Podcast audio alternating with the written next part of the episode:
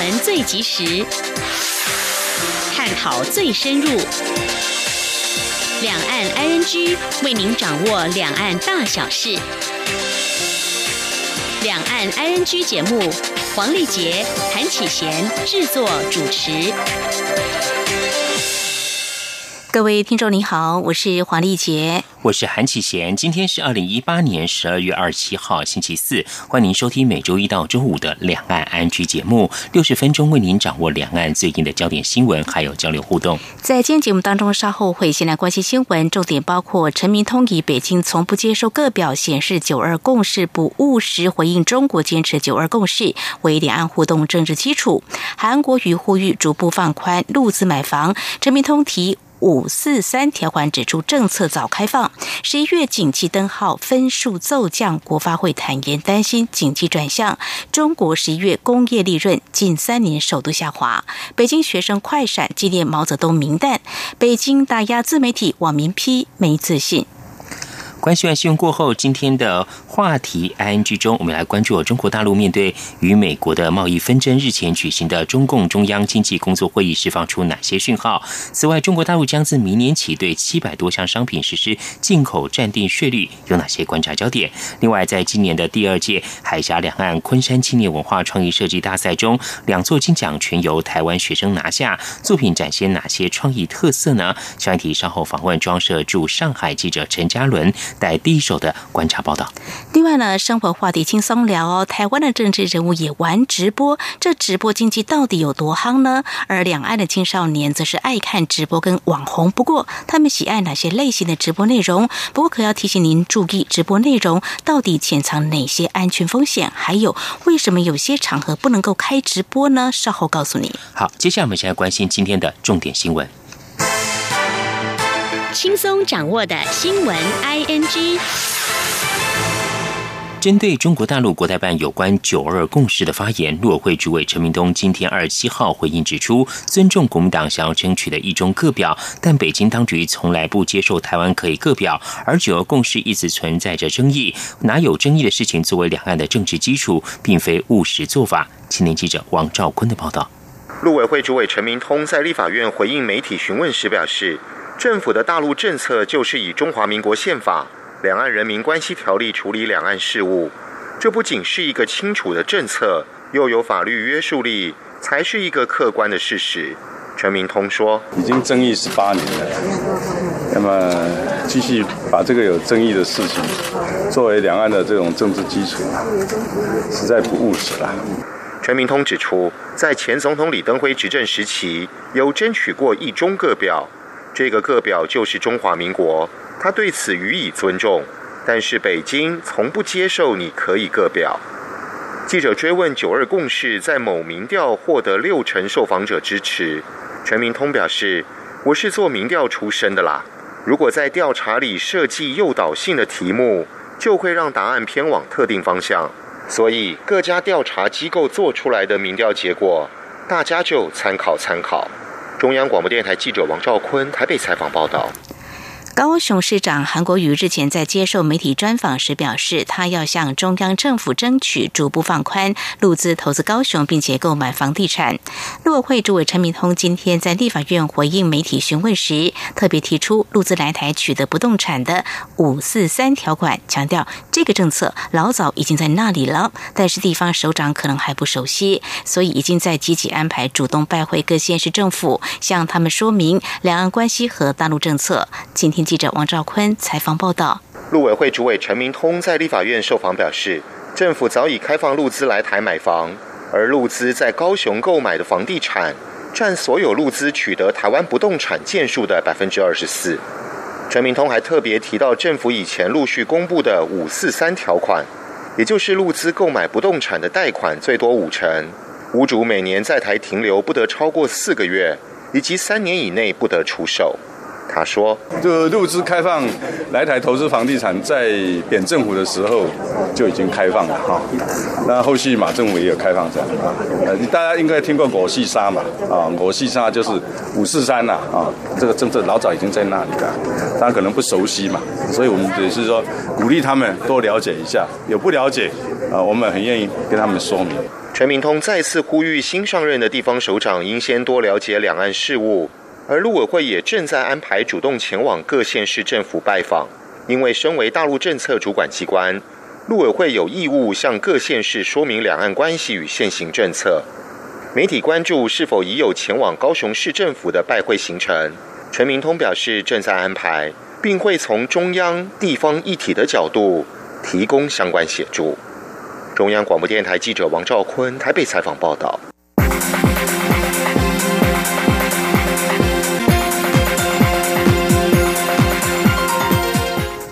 日前，越南旅客一百五十二人寻关红专案团体旅游管道来台，抵台后陆续脱逃。移民署今天二十七号表示，一百五十二名脱团越南旅客中，一人未失联，另有三人自行出境，其余一百四十八人失联。经移民署全力追缉，到今天二十七号下午，再新增查获五人，其中有三名女子为自行到案，仍持续追查其他失联者。而针对越南旅行团发生一百五十二人集体逃跑失踪一事，外交部发。言言人李宪章今天表示，外交部在第一时间便和越南政府就此事交换意见，表达我严正关切，并获得越方正面回应。同时，住处也和当地的旅行业者联系，呼吁业者以合法方式处理关红专案相关的组团事宜。今天记者欧阳梦平的采访报道。越南旅游团爆发史上规模最大的旅客集体逃逸事件，由东森旅行社承办的大型越南团共一百五十三人，二十五号以关红专案赴台观光，其中一百五十二人脱逃失踪。外交部发言人李宪章二十七号表示，外管在第一时间就与越南政府相关部门针对此事交换意见，并获得越方正面回应。外交部在二十六号上午也邀请越南驻台代表处官员到外交部，表示我政府对此事的严正关切与重视。李县长说：“当然，我们外管第一时间也跟这个越南政府相关的部门哦，针对这个部分交换意见，那也获得越方正面的回应啊。那么昨天早上，我们亚太司外交部这边也请。”邀请这个越南驻台代表处的官员到外交部来，针对这个部分交换意见，表达我们政府对这个事情严重的关切。呃，而且我们提醒对方，预请对方希望能够正视这个问题，也能够配合来相应做必要的这个机制的检讨跟处置。李宪章指出，除了与越南官方联系，希望越南政府提出强化的具体作为外，住处也直接与当地旅行业者对话，呼吁业者以合法的方式处理关红专案的相关组团事宜。至于台湾方面，李宪章表示，外交部已经向行政院建议，希望尽快针对关红专案目前适用的机制及管理办法进行进一步跨部会讨论，并加强不管是上游观光局的把关，或是下游针对人别核发电子签证的流程，都应该严格检视，避免类似脱逃事件再度发生。李宪章并强调，虽然这起个案情节严重，但不希望影响到关红专案其他对台湾经济及观光产业正面的部分，所以会就事论事，严格检讨。中央广播电台记者欧阳梦平在台北采访报道。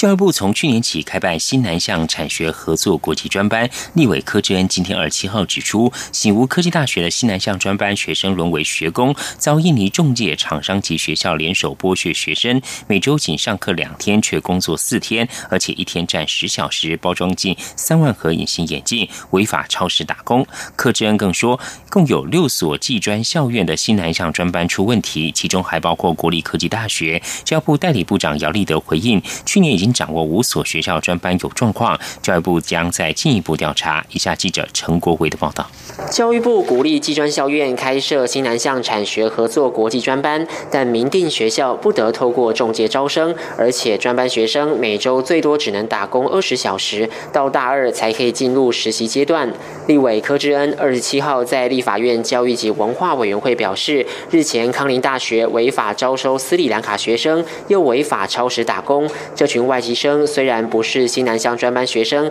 但类似的情况同样出现在西南向专班，而且还不止一所学校。柯志恩拿出印尼平面报道指出，印尼中介宣称和台湾的四所大学合作，鼓励印尼学生来台就读西南向专班，不仅能拿到文凭，还能透过实习每个月赚取新台币两万元，而且食宿免费。教育部应调查这些学校是否违法透过中介招生。柯志恩更秀出一张薪资单，直指醒吾科技大学让新南向专班大一学生遭中介剥削，违法超时打工，疑似直接进入实习阶段。礼拜四、礼拜五在林口上课，然后呢，礼拜天到隔一个礼拜的礼拜三，一个礼拜有五天的时间是在新竹的地方来做这个包装隐形眼镜的镜片，一天站十个小时，每天包装将近三万片，这都是学生血汗淋漓真实的一个控诉。醒吾科大则回应，这些学生不是实习，而是合法打工，因为学生们需要赚生活费，所以学校协助办工作证，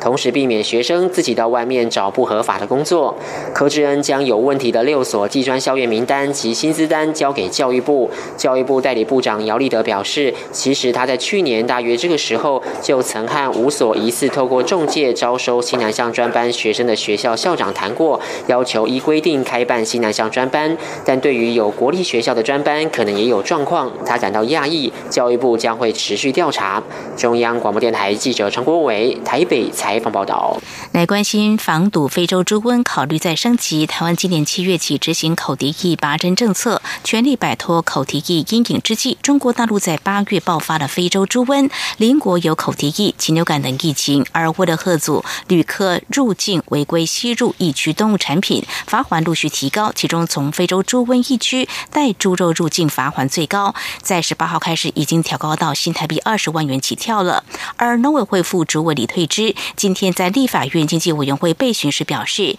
为了避免外籍旅客违规携带疫区肉品入境，非洲猪瘟中央灾害应变中心将严厉拒绝这种外国人入境，待确立执法原则，最快明年的一月上旬施行。第三届台日海洋事务合作对话会议今天二七号在日本东京召开，针对海难搜救合作、海洋科学调查、渔业等领域的合作议题协商，预定签署两项合作备忘录。今天这项会议是闭门会议，是否讨论到钓鱼台海域的问题，外界还不清楚。日前有日媒报道，今年钓鱼台海域台渔船入侵日本领海的渔船数大增。日本海上保安厅今年劝告钓鱼台海域日本领海的船只，相较于去年增加超过三倍，共达三百一十艘。日本透过外交管道。向台湾提出抗议，外交部对此重申，钓鱼台是中华民国领土，将针对这项议题持续与日方沟通。大连官方的一个新闻网站在二十六号报道，辽宁省的高等法院二十九号将以毒品罪名指控审判加拿大公民薛林博。这是一场上诉听证会，目前并没有获得来自加拿大政府回应。而此案可能会进一步考验北京和渥太华已经陷困境的双边关系，因为在这个月的一号，加拿大在美国要求下逮捕了在温哥华转机的中国电信设备巨擘华为财务长孟晚舟，引发中国强烈抗议。北北京在不久后以涉嫌危害国家安全为由，逮捕了两名加拿大公民，包括加拿大前驻中国外交官，同时也是国际危机组织顾问的康明凯以及商人石佩佛。除了这两人之外，中国外交部在二十号证实，第三名加拿大人莎拉麦克佛因为涉及非法就业，也遭到了拘留。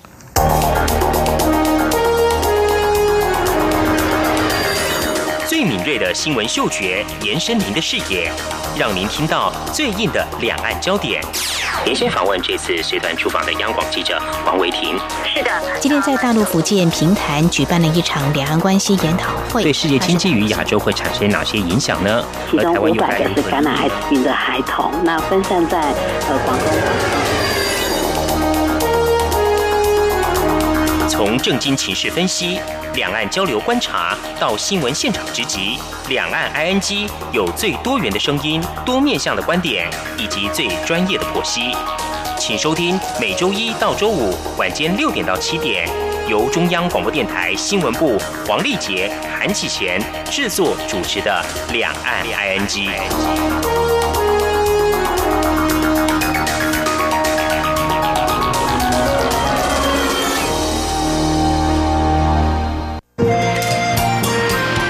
阳光，翅膀打开了世界之窗，是阳光翅膀环绕着地球飞翔。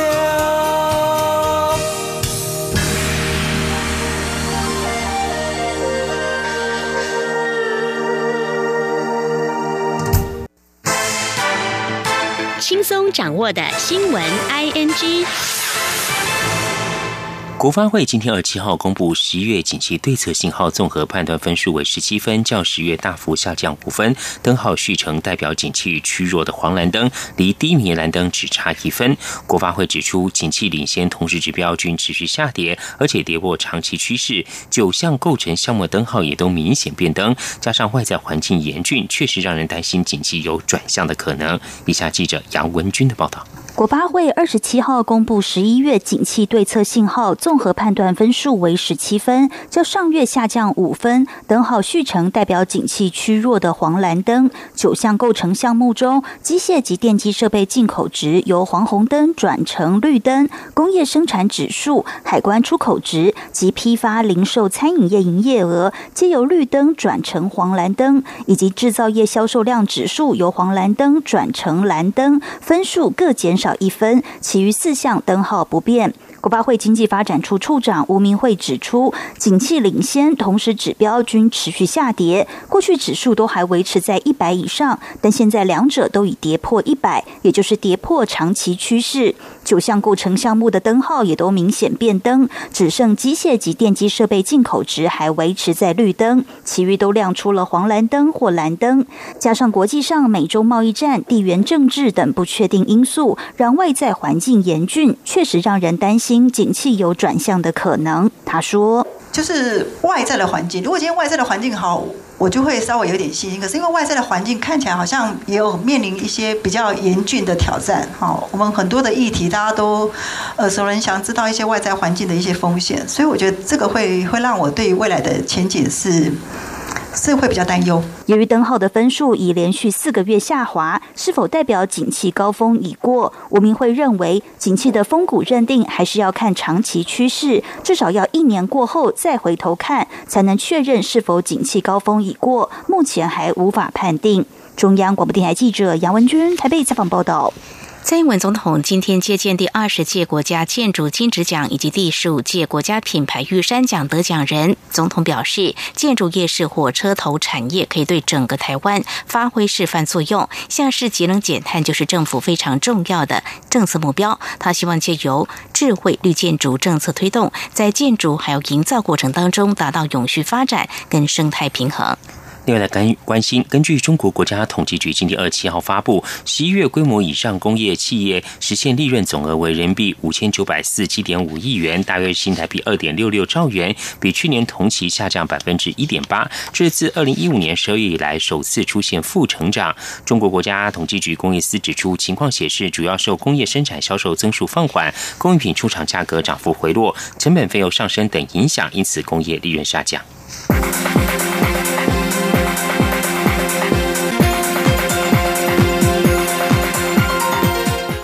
政治焦点：随着国军改采募兵制，国军三军部队最后一梯次入伍的四百一十二名义务役士官兵，昨天全数退伍。一年制的义务役正式走入历史。未来取而代之的，则是为期四个月的军事训练役。国防部表示，民国八十三年次，就是西元一九九四年以后出生的役男，仍旧必须依法服四个月的常备兵役军事训练。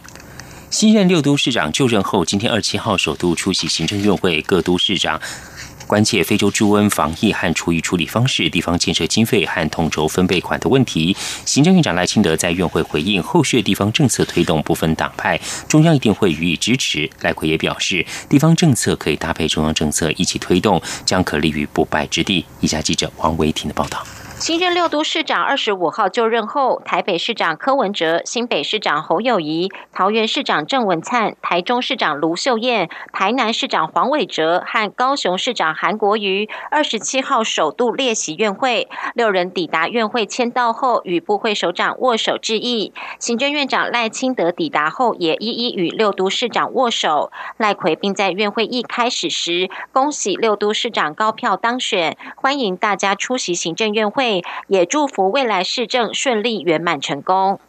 院会临时动议时，赖清德请六都市长发言，侯友谊、卢秀燕、黄伟哲和韩国瑜皆提出建议方向。行政院发言人古拉斯尤达卡转述表示，六都市长关心非洲猪瘟疫情、厨余处理方式、地方建设和地方统筹分配税款等议题。对于六都市长的要求，赖奎回应：国家建设或经济发展必须中央与地方一起合作，后续地方政策推动，中央会不分党派一定予以支持。古勒斯转述说。院长清楚的说，国家的建设或是经济的发展不能单靠中央或是地方，必须要中央跟地方一起合作。那么后续各直辖县市跟县市长各种政策的推动，中央不会分党派，不会看新就任的市长是谁，一定会予以支持。院长非常清楚的表达立场，同时他也补充说，政策是延续的，前任市长或是县长对于民众答应的各项的事项都必须要继续，所以行政院当然也同意现任县市长的政策也会继续的执行。针对侯友谊提及统筹分配税款的问题，财政部则说，未来会配合行政院提成，适度提出财划法修正草案，目前还需要更多讨论。而卢秀燕提出减少燃煤机组、改善空气品质，赖清德则回应，政府会遵守公投结果，经济部一月也会提出能源政策盘点，届时也会与地方政府沟通。中央广播电台记者王威婷采访报道。北京大学马克思学会会长邱占轩昨天在举行中国领导人毛泽东一百二十五岁名诞纪念活动前，据传遭到中共公安带带走。不过，北京各地的马克思主义学生还是私下举行快闪活动。中国共产党近年来试图和毛泽东留下遗产保持距离。马克思学会成员目击者说：“这是荒谬的，纪念毛泽东有什么错？”他说：“校方一直在阻止马克思学会活动，传播讯息很困难，校园。”网络公告栏上的帖子会被删除，微信账户会被封锁，有关逮捕的讯息被学校严格封锁。北京网信办近期严厉打击网络自媒体。网信办公布，截至十二月十八号，各平台共删除各类违法违规自媒体资讯近五十万篇，关闭违法违规自媒体账号十一万个。对此，中网友指，当局此举是不自信的表现。你来看这份的排名，二零一八年即将进入尾声。根据德国之声中文网选出今年两岸十二位热点名人跟不小心成名的新网红，台湾方面有三人入选，他们是黑马。韩国瑜，德国之声形容韩国瑜言语大胆，非典型政客风格，受到民众喜爱。第二位是金马奖得主傅瑜，他凭着纪录片《我们的青春在台湾》获得二零一八年金马奖最佳纪录片奖。他在发表获奖感言时，呼吁台湾应该被当成真正独立个体，引来了。一些讨论。第三位是面包师傅吴宝春，日前上海分店开张，不过因为两年前一篇新闻报道被中国民众称为台独，吴宝春随即发表支持九二共识，又引发了民众探伐。而至于中国方面上榜名人，包括崔永元、朱军、杨凯丽，还有孔琳琳。以上就是今天重点新闻，稍后进行话题安居。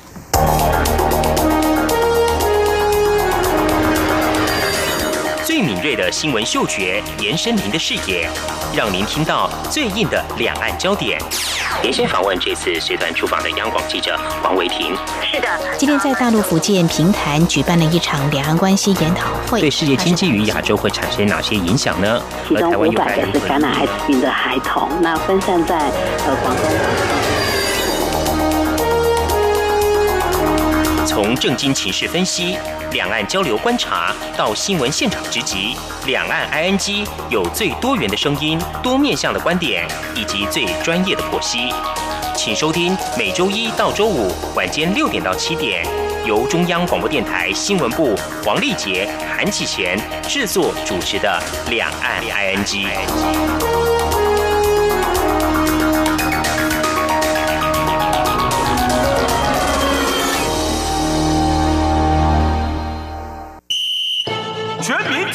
掌握疫情，二步一要，非洲猪瘟 out。不至疫区农场参观，进出牧场要管制，加强防疫安全，不非法走私或携带动物产品返回台湾，要加强检查农场动物健康情形，若发现疑似案例，尽速通报动物防疫机关。简单三步骤，防堵疫情，滴水不漏。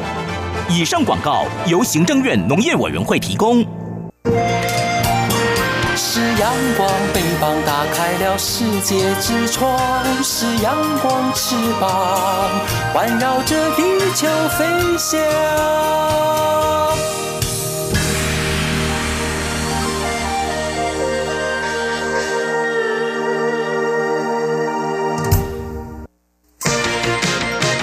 您最想关心的话题，ING。这里是中央广播电台，您现在所收听的节目是《两岸 ING》。中国大陆面对美国的贸易纷争，日前举行的中共中央经济工作会议释放出哪些讯息？此外，中国大陆将自免起对七百多项商品实施进口暂定税率，有哪些观察焦点呢？而另外一个观察焦点是在今年第二届的海峡两岸昆山青年文化创意设计大赛当中，有两座金奖呢，全由台湾学生拿下。这些作品展现哪些创意跟特色呢？相关的焦点议题，在今天我们访问中央社驻上海记者陈嘉伦，带来他第一手的观察报道。非常欢迎嘉伦，你好，主持人好，听众朋友大家好，您好，嘉伦。我们现在关心中共中央经济工作会议日前是在北京举行哦，这次会议中有哪些重点呢？其实这一次呢的整个会议，我们可以发现说，它其实就聚焦在呃两个部分。首先，我们可以看到说，它特别提到说货币政策的部分，就是说要松紧适度。然后去年的话说要保持中性哦，那你有保持中性到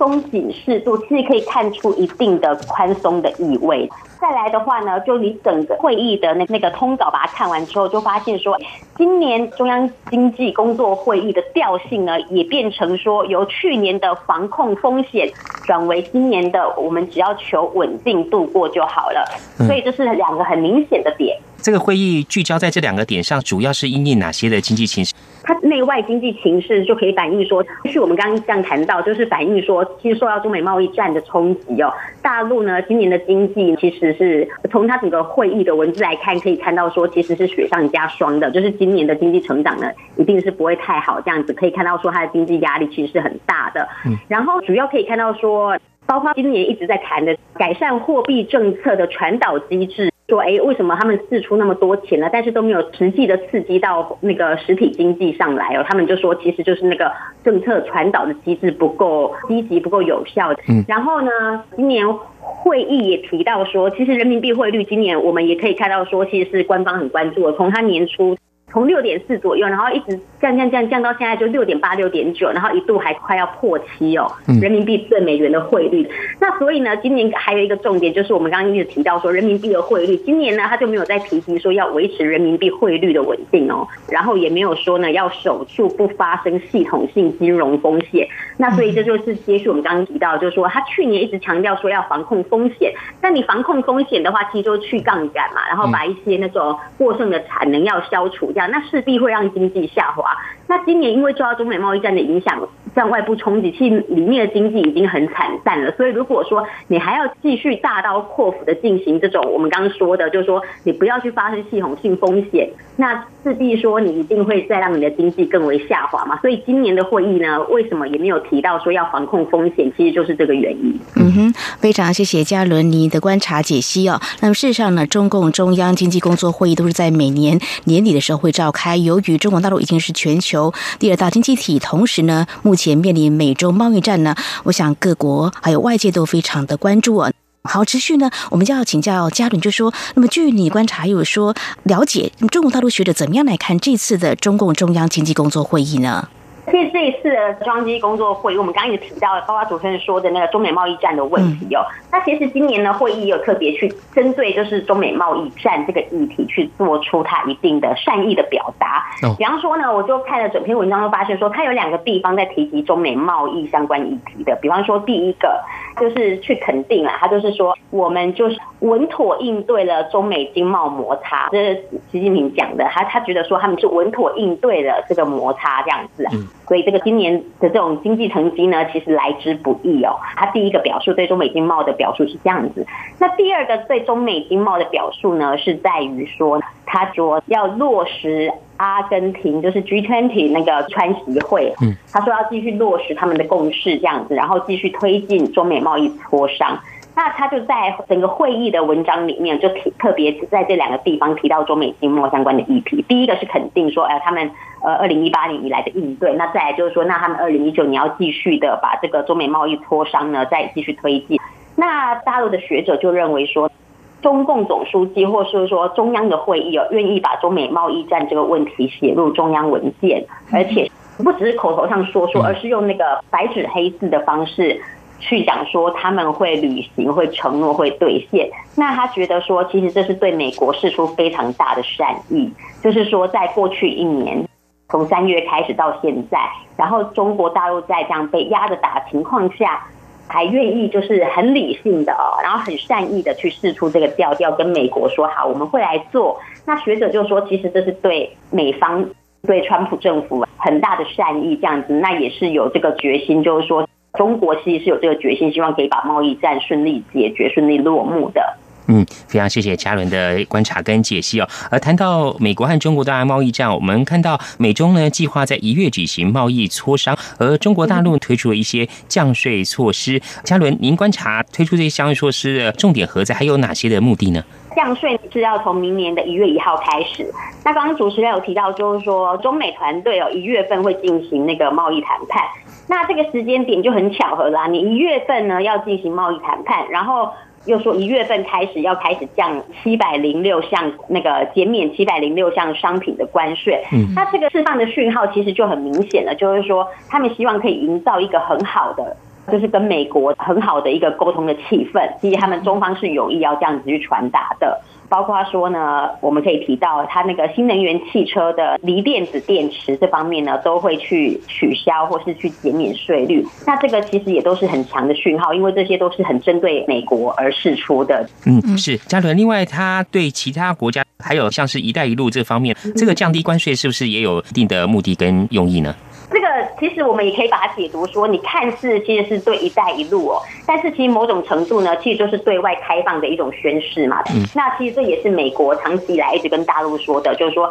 你们要扩大市场开放，然后让各国进去的那个壁垒不要那那么大。所以他虽然说他的目的是针对“一带一路”这样子哦，但是其实呢，某种程度其实也是释放给美国看的。包括说今年才刚落幕十一月的进口博览会，那个虽然感觉它形式上是说。他是因为今年五月的那个“一带一路”会议而承诺说，他们要举办这个进口博览会，中国进口博览会，然后要对外展现他们买买买的这种意志，就是大量的采购。那虽然也是延续着“一带一路”这样子的一个议题而来的，但是其实到后来我们会发现说，他的这些所作所为哦，举办进口博览会，然后大量买买买这些，其实也都是一定程度的是要跟美国释放讯号。就是说，其实他们是很乐意的去减少这种、去扭转这种其他国家对中国的那种贸易逆差。嗯，非常谢谢嘉伦。美国跟中国大陆那么计划在明年一月将举行贸易磋商。不过呢，在最近中国大陆呢推出了一些降税措施，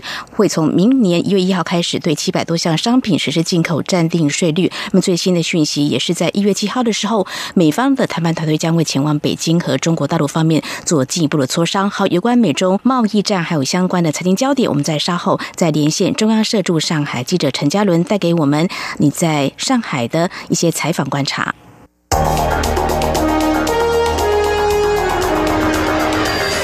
最敏锐的新闻嗅觉，延伸您的视野，让您听到最硬的两岸焦点。连线访问这次随团出访的央广记者王维婷。是的，今天在大陆福建平潭举办了一场两岸关系研讨会，对世界经济与亚洲会产生哪些影响呢？其中五百个是感染艾滋病的孩童，那分散在呃广东。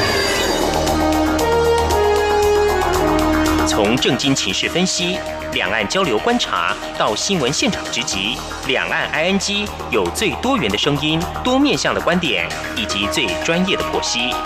请收听每周一到周五晚间六点到七点，由中央广播电台新闻部黄丽杰、韩启贤制作主持的《两岸 ING》。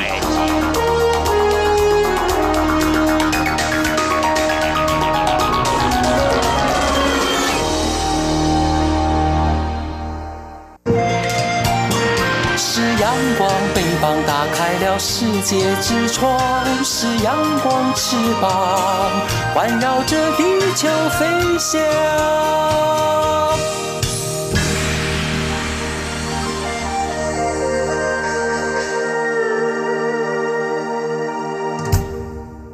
这也是中央广播电台，您现在所收听的节目是《两岸安居》。我们今天节目中很高兴连线访问到中央社驻上海记者陈嘉伦。我们继续延续上一段谈到的有关于美中贸易战的一些话题哦。美国和中国大陆互计加征关税措施哦。嘉伦，您日前也走访了一些在中国大陆有设厂的一些制造业的业者，对于这个美中贸易战所产生的影响跟冲击，他们是做了哪些的营业，还有遭遇到哪些的情况呢？其实我这一次就是去参观了两间制造厂商，那一间是台资的企业，一间是大陆的，就是大陆本土的企业。那我们本来就想说，其实贸易战，我们可以看到很多坊间的报道是说，很多厂商就把生产基地转移了嘛。那所以好像我们看到说，好像很多那个外资啊，会有出逃的情况，大家就纷纷移走了，撤厂了。然后，但是那一天去，我会觉得说，尽管说对，的确是有部分的产能有开始做一些调配，就是不在大陆继续生产了，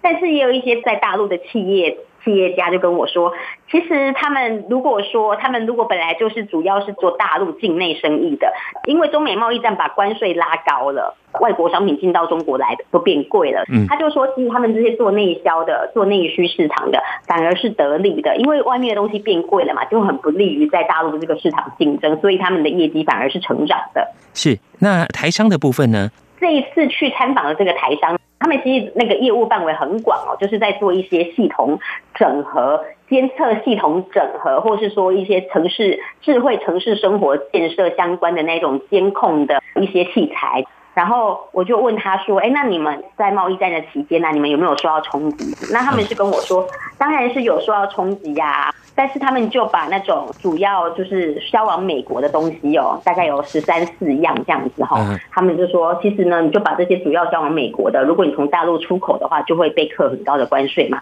那你就把它移回台湾生产就好了。”那我就问他们说：“那你们这样调配会不会造成说，就是两边的那个产能会变得突然间变得很失衡这样子？”他。就说不会，其实我觉得这种有志在全球布局的这种做国际贸易有的企业，其实他们其实都有一定的精准度，平常都会做一些避险措施的。他就说，他们其实尽管在大陆有设厂。但是他们还是把在大陆还有台湾的产能都是维持在各占一半这样子，就方便以备那个不时之需嘛。就如果临时说要一直改变的话，也不会说哎，因为你重心太过侧重大陆，突然间要转回台湾会会措手不及。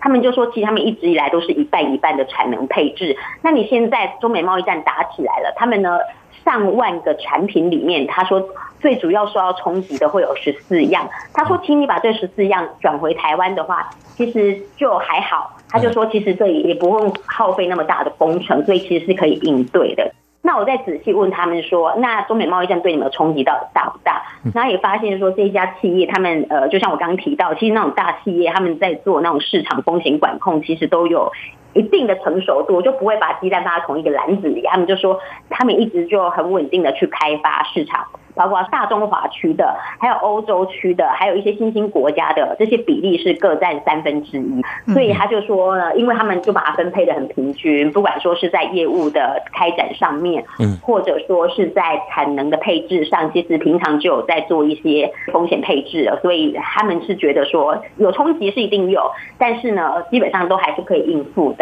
嗯哼，好，非常谢谢嘉伦你的走访台商，呃，在应应美中贸易战如何做一些弹性的应应调整哦。我们的中小企业甚至一些规模企业呢是深具弹性的。好，那么接下来我们要跟嘉伦谈的是呢，在日前你也特别去看了我们年轻学子怎么样展现他们的创意，这个就是第二届的海峡两岸昆山青年文化创意设计大赛哦。看到台湾的学生表现还不错，那么有两位学生他们的作品都。很优异哦，其中有一位拿到了金奖，他的作品是昆书党哦。你在现场采访，是不是来跟我们分享这位学生他怎么样去完成他这个昆书党？听起来从字面上不太容易理解啊，跟我们说明一下。先前去昆山参加了这个两岸青年就是文创的这种比赛哦，那其实这已经今年是第二届了。嗯，那今年跟去年最大的不同是，去年金奖啊是大陆人和台湾人都有人拿到这样子，但是今年呢，两个金奖都是被台湾的学生抱回家。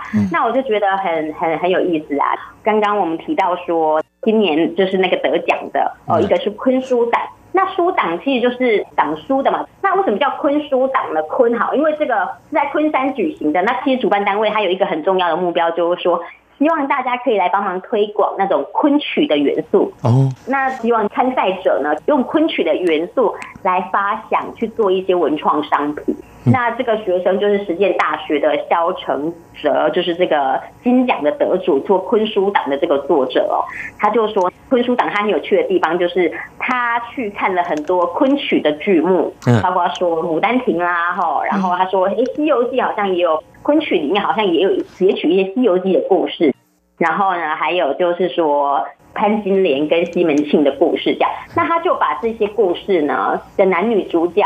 比方说幽会的情况啊，还有就是说那个壁咚啊，就是那种谈恋爱的时候那种各种打情骂俏那种情境，把它做成书档，那就书档就是左右两边嘛，那就是设计一男一女，你就可以看到说这个书档的主角们哈，这些小人偶们，他们就姿态各异，有一些呢就是很害羞的样子啊，然后有一些呢就是爬过墙啊。爬梯子，哈，用梯子爬墙，然后要去偷看那个女生这样子，哈，他就把这些元素都做起来，然后去做成那个昆书档。那你就是把它放在书的两边哦，你就发现说，其实这两个主角是有对话的。其实呢，他做的真的很生动，就是你在现场一看呢，你就可以猜出说，哦。这个是哪一个昆曲的剧目？那个是哪一个？比方说，那个《西游记》就是铁扇公主跟牛魔王，那其实他也是用这种方式去呈现，就是哎，女生就拿了一把扇子哈，那男生呢就示意也要挡住女生的袭击。那其实放在书的左右两边，看起来就是哎，好像两个人偶真的有在对话，是蛮有意思的。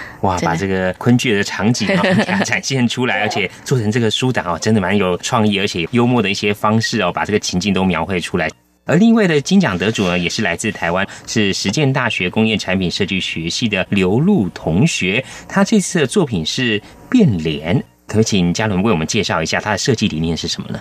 变脸，我觉得这个设计也是蛮有巧思的。嗯，我们出去玩的时候，都常会带那种旅行的转接器嘛，对，转接头，就是你要通电的时候要用的。这个流露他很有意思，他是他就是看到说。到那个插座嘛，那些孔洞，他觉得说其实就很像一张脸这样子，都有表情的。嗯嗯。那他就觉得说，哎，那我们为什么不把昆曲的这些脸谱哦，把它就是跟这些插座做一些结合，然后呢，就把它做成出门旅游的那种旅行的那种转接头，就可以发现说，哎，因为它因应不同的插座的孔洞，就可以设计出不同脸谱，就是那个脸谱不一的转接头。那其实你就会发现说，这个概念其实很简单，但是会让人印象很深刻。那由于这样子，他也拿到了金。哦，这个生活呃实用性都有哦，这也相当具有巧思的。所以呢，在这场比赛当中，虽然今年是第二届的哦，看到台湾学生也有啊中国大陆学生来参赛嘛哦，所以现场有评审老师吗？有没有听到评审老师对于这两位同学的金奖作品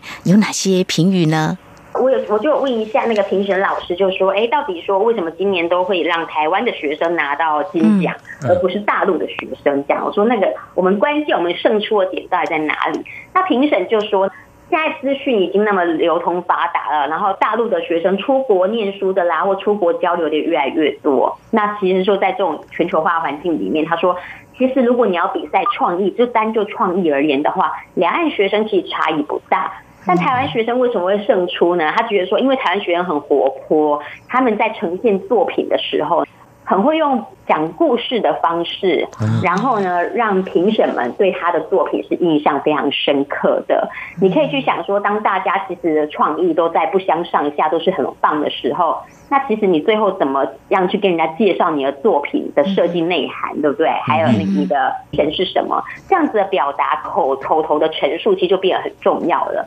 像你看我们刚刚讲那个昆书胆这个，它其实是有剧情的嘛，就是说你可以看到男生女生互动。它其实呢，它就不只是一个昆曲概念的呈现，不是像变脸那一种，我给你一个脸谱，或我给你一个什么样的角色，它不是这样子，它其实是有两个角色，然后是有动作的。那其实这样子一来一往，就可以看到说，其实这是一个故事。他觉得这是虽然说是静态的呈现，但是其实你我们会自己脑补很多哦，背后的意涵，所以这样就很吸引人。至于说怎么跟评审去表达呢？这一方面，他他就举了流露的例子。刘露呢，他就是在介绍他那个转接器的时候，他就说最重要的一点就是说，买了这个转接头的消费者，他以后只要带着这一个转接器，然后四处旅行的话，他不管走到哪里。他会想到的其实就是昆山，因为 对，然后这句话呢，在现场就很触动那些评审的心，他就觉得说，对啊，你就把这个脸谱这样一直带着，那不管到哪里旅行哦，不管你今天到了西藏、新疆或什么的，其实你就是会把昆曲、昆山的元素这样一直带着，所以他们其实就也被学生这样子的介绍，就是觉得很感动，所以就把第一名、把金奖都留给了台湾的学生。如果创意背后有一些故事，然后传达这个作品的温度，更能吸引。人，嘉伦，那这些得奖的同学，对于这次来参加比赛，跟中国大陆的同学在作品上，他们有些互相观摩交流，或对未来的话，有没有谈到一些他们自己的一些想法呢？我就问他们说：“那你们以后会想到大陆来工作吗？”那就可以发现说，这些学生其实他们都不排斥哦。这两位金奖的得主，他们就说：“其实会啊，但是要用什么形式？或者是说，也也可以在台湾接大陆的案子。”他说：“其实未来合作的形式会有很多，像刚刚提到那昆书党的作者，他就说。”其实他在念书的时候，班上就也有很多陆生这样子。那他觉得以后也许可以，因为刚刚我们提到嘛，就是两岸青年他们各有优势啊，所以是可以优势互补的。他说，其实未来如果大家一起成立工作室啊，然后两地然后两两岸这样接案，互相接案，那其实就可以互相补不足。那就是那个男同学哦，希望说他以后可以进军大陆市场，那他是希望以这种方式。那另外那个刘露就是去做那个变脸的接器的那个女女孩子，我就问她说：“那你会想要到大陆来工作吗？”她就说会。那她是还蛮愿意到这个市场来的。她说因为爸他爸爸工作的关系，所以他小时候就一直住在上海哦。一直到大学才回到台湾去，所以他说，其实他对大陆这个环境也不陌生。那这一次来参赛，就是希望可以来这边，就透过比赛去结结识一些人脉，或者是去找一些背后可能可以继续帮他把这个设计量产商品化的一些厂商。那也许这会是他进军大陆市场的第一步，也说不定。但是他其实对于未来的。到大陆来发展，所以他是持开放态度，也是乐观启程的。好，那么从刚才呢，嘉伦告诉我们，他之前采访了第二届海峡两岸昆山青年文化创意设计大赛，那么有两位来自实践大学的学生肖整者有刘露他们拿到金奖，那么也谈到未来他们将就可以知道是呢，因为两岸的交流也让他们有更多学习的经验，而且有发现呢，我们台湾的学生也是蛮勇于挑战自我的哦。那么当然，在台湾也有不少来自中国大陆的学生，我想这样的交流是非常好的。我们希望有更。更多两岸的青年学子能够把握啊各种可能交流的机会。好，在今天呢，非常感谢中央社驻上海记者陈嘉伦带给我们，包括刚才分享的这两位学生他们得奖作品，还有未来的计划，还有面对美国跟中国大陆的贸易纷争，我们关注的就是在日前中国大陆中共中央经济工作会议有哪些未来关注的焦点，还有中国大陆从明年起对七百多项商品实施进口暂定的税率，那么有哪些？观察的重点，特别是我们的台商在因应美中贸易战又有哪些策略呢？非常谢谢嘉伦今天带来你的第一手采访观察，谢谢您，谢谢嘉伦，谢谢大家，谢谢。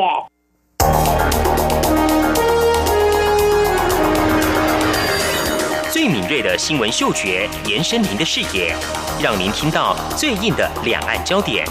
连线访问这次随团出访的央广记者王维婷。是的，今天在大陆福建平潭举办了一场两岸关系研讨会，对世界经济与亚洲会产生哪些影响呢？其中五百个是感染艾滋病的孩童，那分散在呃广东。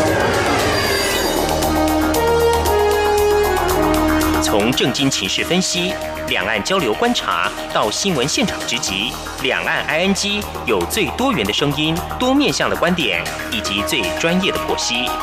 请收听每周一到周五晚间六点到七点，由中央广播电台新闻部黄丽杰、韩启贤制作主持的《两岸 ING》。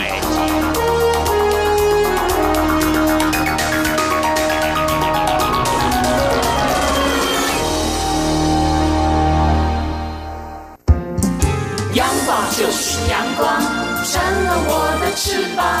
阳光就是阳光，人民自由飞翔。阳光就是阳光，世界在我肩膀。阳光是你，是我生命的翅膀。挺新鲜的，最火的万象 ING。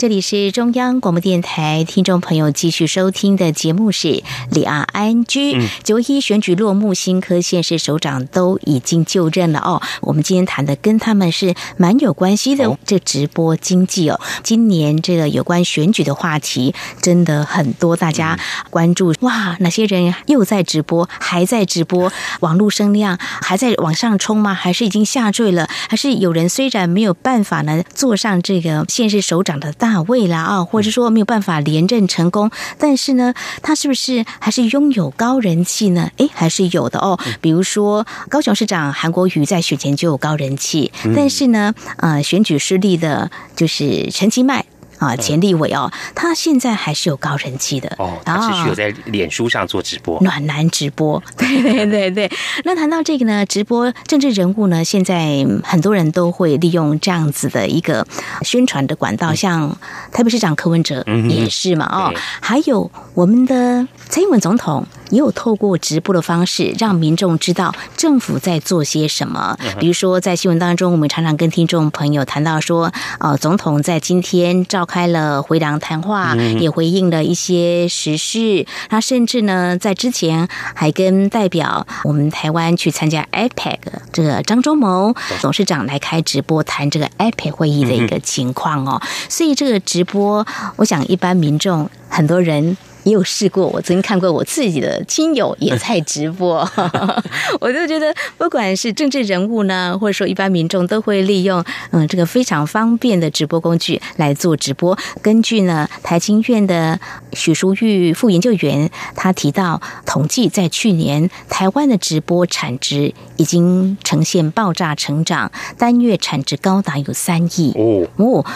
统计下来，平台付费的用户每个月平均消费将近有一万元。那么有将近四成台湾网民曾经使用直播平台。哇，那将近一半哦。对对，更不用说透过脸书观看直播的网友了哦。我们央广也是有直播的，相信听众朋友也都透过直播来欣赏。我们的节目也听节目了哦。谈到这个，我们也来看中国大陆、台湾直播经济这么的夯，中国大陆应该也是。我们就来看几个非常具有潜力开发的，因为我们从这个数字看到啊，就是说中国大陆在这一两天发布最新的中国青少年接触网络的年龄，从接触网络开始就知道跟直播其实有些是相关的哦。中国大陆青少年接触网络年龄集中六到。十岁，不过有些更早，五岁以下就已经接触网络的青少年占了百分之十点八八。哦，哎，六到十岁，我们刚刚提到是更多，占了六成一左右，嗯。啊，十岁以上才开始接触网络。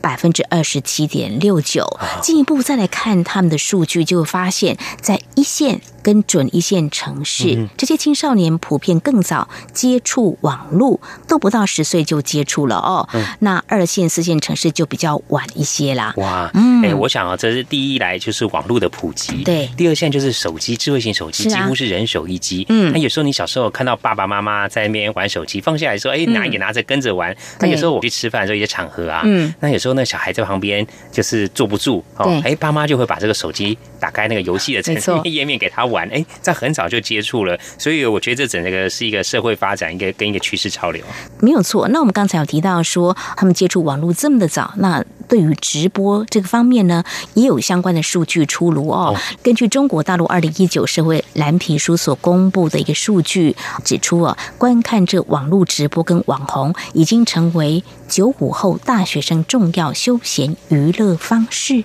哦。哎，呃，这这个数据我们进一步来解析它，将近四成的中国大陆大学生关注过。网红，呃，百分之八大学生每天都会查看网红的动态哦。哇，百分之十六大学生每周至少会看这么一次，每个月查看一次，大学生占比较少，百分之五点五。那再来看这个青少年，如果是高中高职生，关注网红动态频率明显比大学生还高。嗯，哦，大约有十分之一高职生基本每天都会查看网红动态，大学生大概百分之。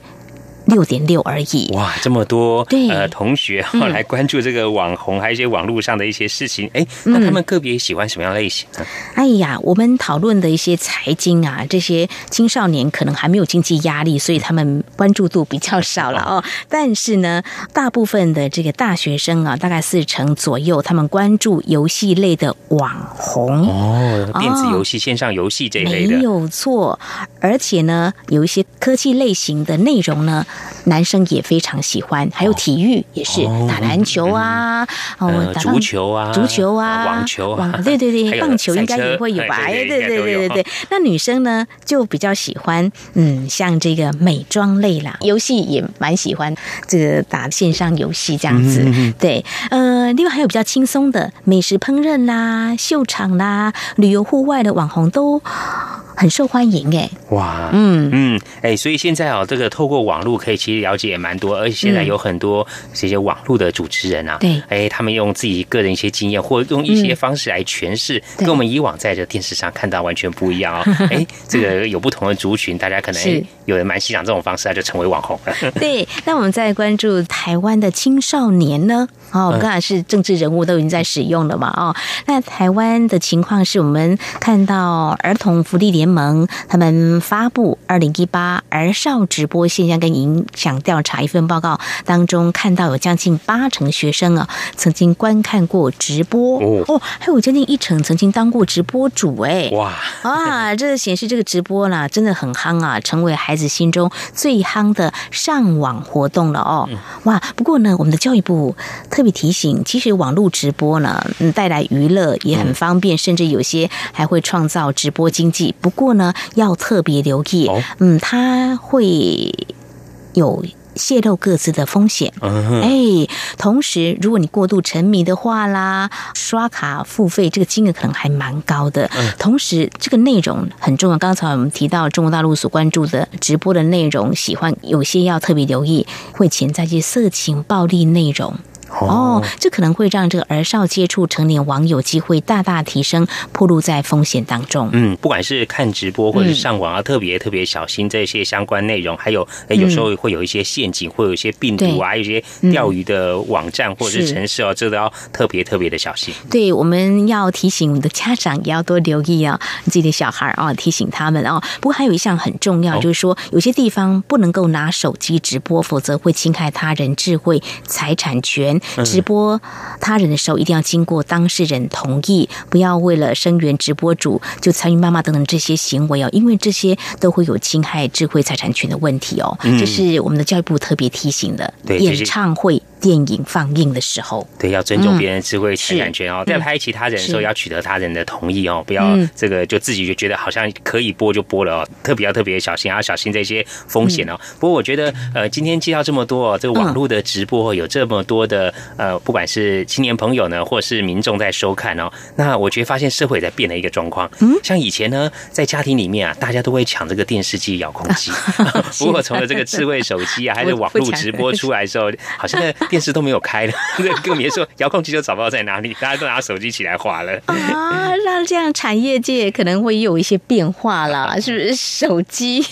已经慢慢取代电视机了哦。好，这是我们在今天跟大家谈。谈到两岸在接触网络或者直播经济啊这个部分呢，关注网红的情况，做一些比较，分享给听众朋友。好，节目尾声再和听众朋友们呼吁一下，如果说听众朋友们对我们节目任何建议看法，非常欢迎利用以下管道来告诉我们：传统邮件寄到台湾台北市北安路五十五号两岸安居节目收；电子邮件信箱节目有两个，一个是 i n g at r t i 点 o r g 点 t w，另外一个是 QQ 信箱一四七四七一七四零零 at qq dot com。同时，听众朋友，我们也可以透过 QQ 即时互动，QQ 码一四七四七一七四零零。另外，也非常欢迎听众朋友加入两岸局的脸书粉丝团，在脸书的搜寻栏位上打上节目名称“两岸局”来搜寻，就可以连接到我们的页面了。好，那么这是今天节目，也非常感谢听众朋友您的收听，祝福您，我们下次同时间空中再会，拜拜。